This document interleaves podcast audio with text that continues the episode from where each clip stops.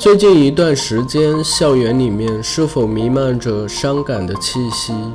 当学弟学妹们开开心心地享受着假期，而有的人却彼此转身离开，你或许以为只是短暂的分别，其实再回首便已是沧海桑田。还记得彼此初相见的时候，彼此间有些羞涩，有些尴尬，或者还有一些矛盾。渐渐地熟悉了彼此，你们天南海北无话不谈。偶尔聚餐，烂醉如泥。你们彻夜狂欢，嬉戏玩耍，笑着哭，哭着笑。到了即将离开校园的那一夜，你们又该是怎样的告白？淡然挥别，还是抱头痛哭？相识不相识的同学，大家相拥而泣，互相说着鼓励的话。谁曾想，那是谁的谢幕演出？学生间的恋爱总是从刚刚进校开始，到了毕业的时候分手。能够跨过毕业这道坎的人不多。异地恋如果隔得太远，就会产生很多变数。说什么两情若是久长时，又岂在朝朝暮暮？牛郎织女一年只能见一面，那是人家没有办法。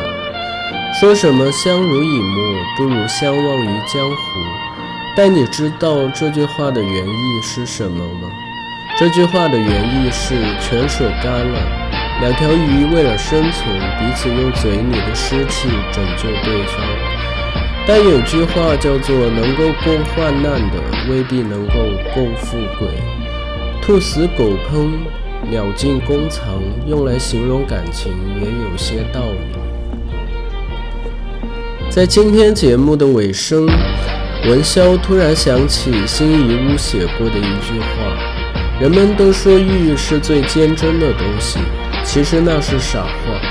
往往最珍惜昂贵的玉就最容易碎。另外，黄金也很软，情比金坚都是谎言。钻石经不起高温，琉璃也太脆。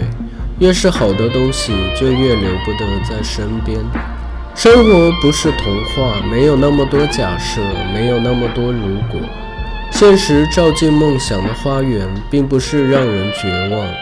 梦想深藏于心中，然后勇敢前行。终有一天，你会和梦想擦肩而过，说不定梦想就在并不遥远的前方。生活不是苟且，还有诗和远方。亲爱的听众朋友们。今天的节目就到这里，欢迎您的收听，大家晚安。